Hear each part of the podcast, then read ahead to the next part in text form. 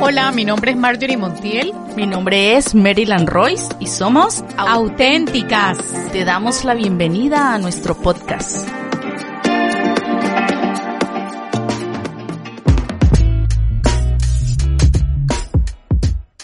Como ya leyeron en el título de este episodio, hoy vamos a conversar sobre la autoestima. En el episodio anterior hablábamos sobre el amor propio y notamos que existe una línea casi invisible entre estos dos conceptos. Por esta razón nos sentimos con la responsabilidad de abordar más ampliamente acerca de la autoestima. Por supuesto que nosotras no nos lo sabemos todas. Es por eso que hemos invitado al psicólogo José Alanís.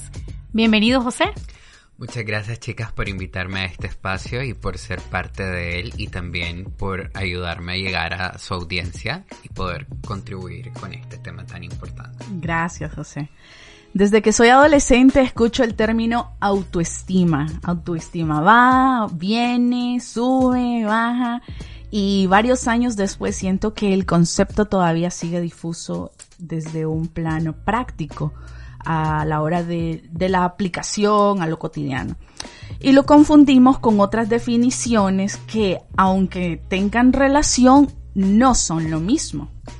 Hoy no vamos a definir autoestima con el concepto de Google. Vamos a definirlo con José. Decinos, José, ¿qué, qué es autoestima? ¿Qué significa?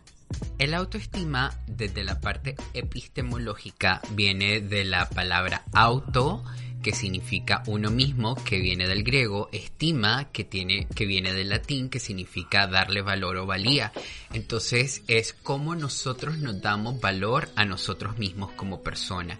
Cuando me refiero a darnos valor a nosotros mismos, implica todo.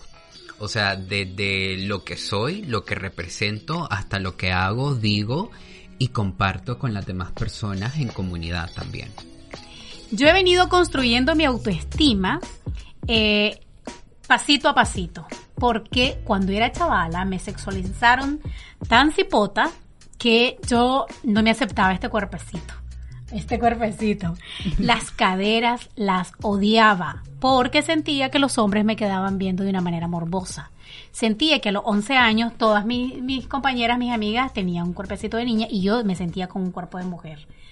Eh, hasta que me acepté realmente que yo voy a hacer toda la vida así porque mi familia así son por parte de madre y por parte de padre y obviamente no me voy a ir a operar estas caderas hasta que me acepté pero pudiera ser, ¿no? sí, pero como yo me acepté y esa autoestima la vine eh, trabajando, yo dije, hombre, si tengo un buen cuerpo, esto es lo que me hace ser Marjorie Montiel, esto es lo que hay y no hay otra cosa que, que, pueda hacer.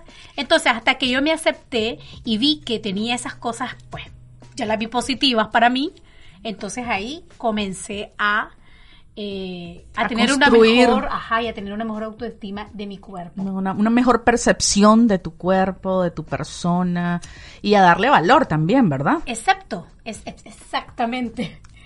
Eh, José, ¿es correcto decir una baja o una autoestima después de que yo te, te pues explico mira, esto? Justamente escuchándote me recordaste varias cosas importantes de la autoestima. Uno, eh, la autoestima, algo que se construye a lo largo de nuestra vida y tiene que ver mucho con los mensajes que recibimos desde que estamos pequeños.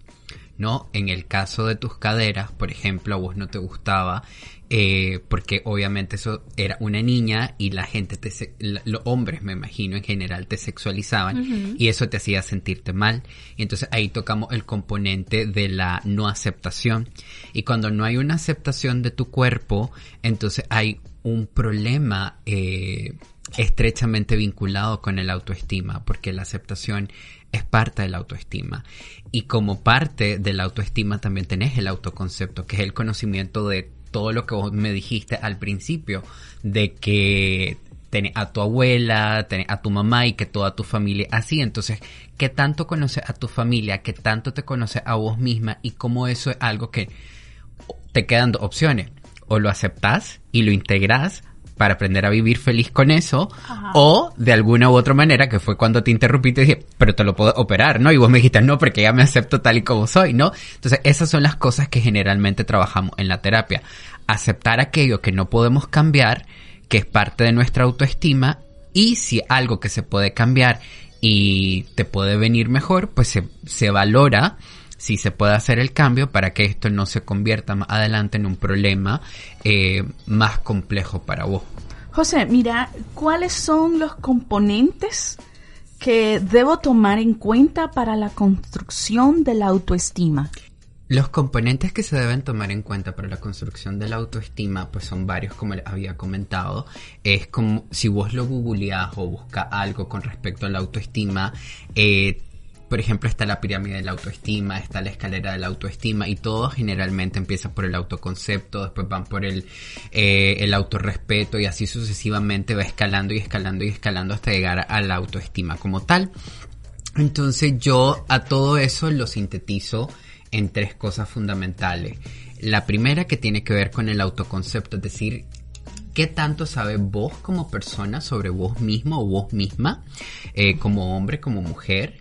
Posteriormente, el cómo eso que vos sabés eh, o, con, o con respecto a tu persona lo el significado que le das o la aceptación que le das, ¿no? O sea, porque cuando hablábamos, por ejemplo, de las caderas, que al principio era algo que te molestaba, em, ¿qué tanto sabías vos sobre, la, sobre las caderas, sobre tu familia, sobre la herencia que vos tenías y cómo esto lo podía aceptar o no? Y una vez que has pasado el proceso de la autoaceptación después del conocimiento, alcanzamos el autoestima, ¿no? El valor que le damos a esto. Una vez que yo ya sé que vengo de una familia caderuda, que tengo unas buenas caderas, que ahora me gustan porque sé que eso es un arma erótico sensual para mí, eh, pues me gusta, le doy un significado y eso viene a la parte de ahora lo integro y lo acepto como parte de mí misma. Y entonces te sentís satisfecha, eh, con esto. El autoconocimiento que nosotros abordamos mucho en este, en este podcast es el autoconocimiento es la mejor forma de, amarte a vos misma. ¿Ya sabes?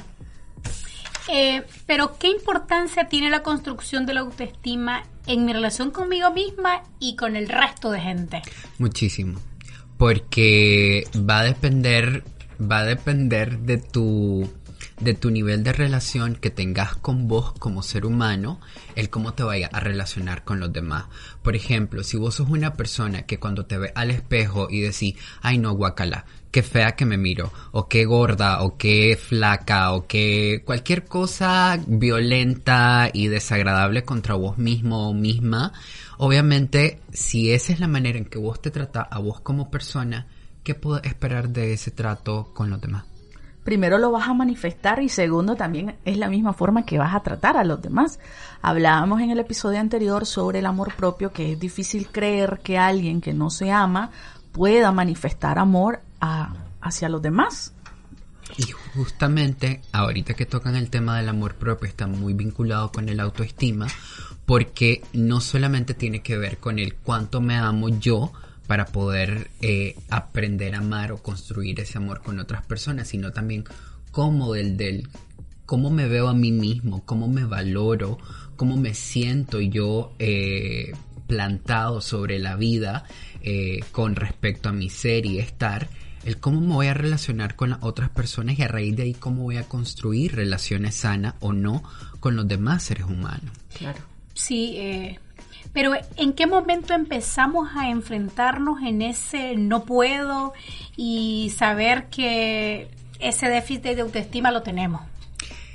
Pues fíjate que yo te, te diría que empezamos desde la casa desde el momento en que tu papá o tu mamá te etiquetan y te dicen, mira chavalito malcriado, deja de estar molestando o sentate, eh, controlate porque mucho estás fregando y te dan el, ahora modernamente el celular para que te aquiete. Te, aquiete. En, mi, en mis tiempos era la faja o el zapato, ¿no? Que te, te, te lo dejaban ir para que te controlara. Eh, y entonces obviamente eso te va creando una te va creando una definición, te va dando una etiqueta, te va dando un, un estereotipo, porque tu papá te dice chaval inquieto, o chavalo que mucho molesta, o, o chavalita que, que, que, es muy llorona, ¿no? Entonces te quedas como la llorona, te quedas como el inquieto, te quedas como el maleducado, como el mal hablado, y entonces cuando te quedas desde ese lugar, yo me pregunto, ¿cómo una persona mal hablada, eh, que es vulgar, que es violenta, que es todas las etiquetas que te han dicho de niño y que te las has comprado y que además te las has creído y las haces parte de vos, cuando creces, ¿cómo, la, cómo desde esa posición te vas a relacionar con el mundo? Es que todo eso negativo es lo que has venido aceptando y entonces crees que lo que no ves lo que sos vos realmente y entonces solo aceptas lo que el resto te dice. Exactamente, y por eso una de las cosas que cuando estoy haciendo psicoterapia con alguno de las personas con las que trabajo, que me dicen, es que no puedo, toda la vida mi mamá me dijo que yo era tal cosa, o mi papá me dijo que yo era tal cosa, o los famosos abuelos, porque a veces en la, en la Nicaragua, no tanto de hoy, sino también de toda la vida, eh, con tantos movimientos sociales que han habido, pues los papás se van a trabajar a Costa Rica, Estados Unidos, y dejan a los hijos con los abuelos, los tíos, ¿no? Y entonces mi tía toda la vida me dijo, mi tío, todo no sé qué, y entonces tiene esa herida, tiene eso ahí bien guardado, y entonces a veces yo le digo a la gente, oye, pero si por un minuto silenciáramos esa voz de tu tía y tu tío o de quien sea, ¿qué sería diferente en tu vida si esa voz no existiera? Y cómo desde ahí poder construir. Es, es lo que es lo que decíamos eh, eh, en otros episodios y es que si vos creciste con que tu papá te dijo tal cosa y eso no es lo correcto, pues ya de adulto te toca a vos. Es tu responsabilidad, hacerte cargo de vos mismo. Exactamente. Sí, es cierto. Pero antes, disculpa Maryland, quisiera saber cuando uno tiene una autoestima baja, ¿Cuáles serían las consecuencias de esto? Pues ¿A qué te puede llevar? El tener una autoestima baja te puede llevar a muchas situaciones. Eh, creo que la fatal sería el excluirte totalmente de la sociedad y el excluirte totalmente de la sociedad pues te lleva obviamente a enfermarte mentalmente porque recordemos que el cerebro solo necesita tres cosas para ser sano.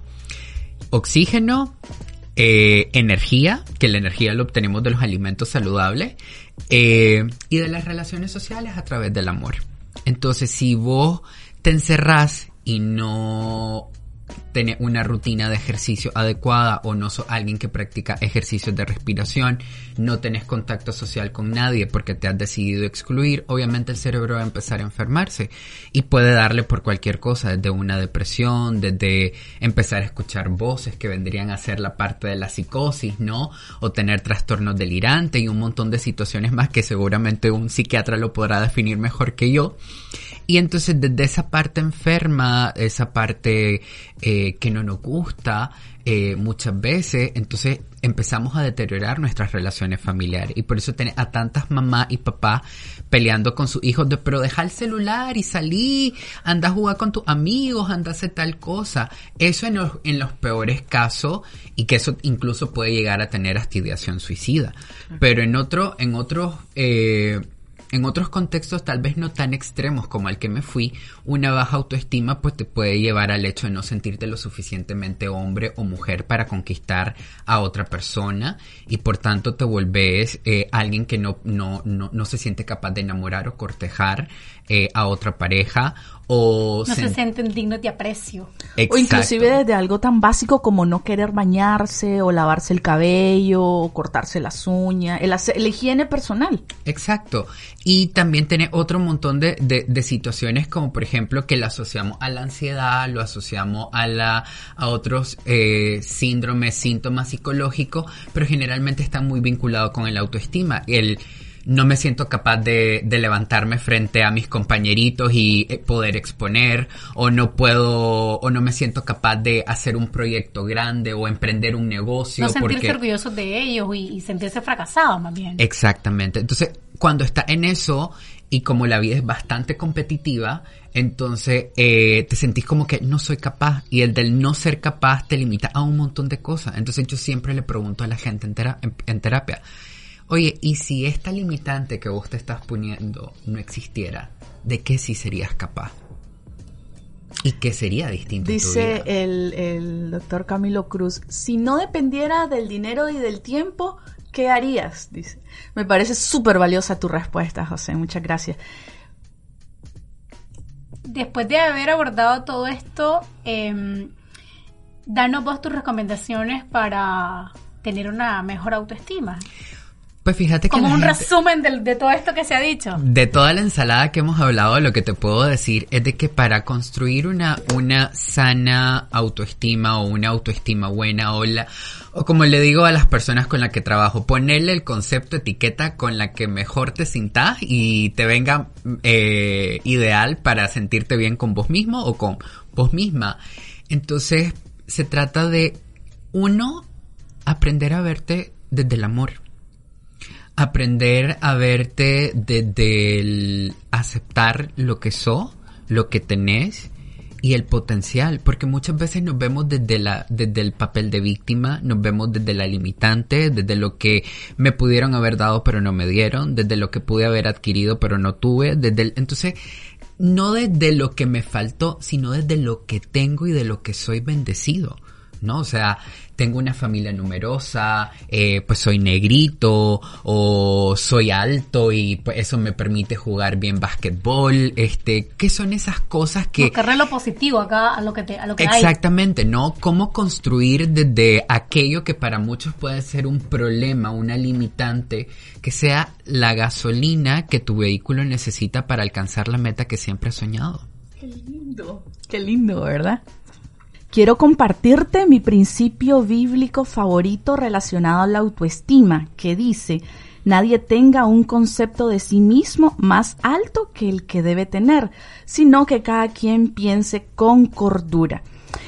Este tema es tan amplio que no pretendemos abordarlo todo en un solo episodio. Sin embargo, esperamos que a partir de aquí se marque un antes y un después en la construcción de tu autoestima y que al poner en práctica estos consejos sumen a una mejor calidad de vida. Muchísimas gracias José por acompañarnos. Muchísimas gracias a ustedes chicas por la invitación y espero poder haber llevado un mensaje positivo a su audiencia y que esto los motive a que busquen ayuda si lo necesitan y quien no lo necesita le sirva como mencioné anteriormente como el combustible para para llenar su carro y alcanzar todas aquellas metas que siempre se propusieron, porque Lindo. creo que eso es lo que necesitamos en la Nicaragua de hoy y en la y en el mundo, alcanzar metas, luchar por nuestros sueños y sobre todo buscar la felicidad, porque eso no es algo y tal vez la palabra no es buscar, sino más bien construirla y construir un edificio no te lleva un día, te puede llevar mucho tiempo. Muy lindo, gracias.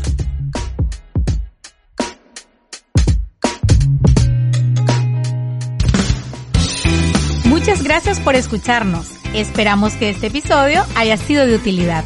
Hasta luego.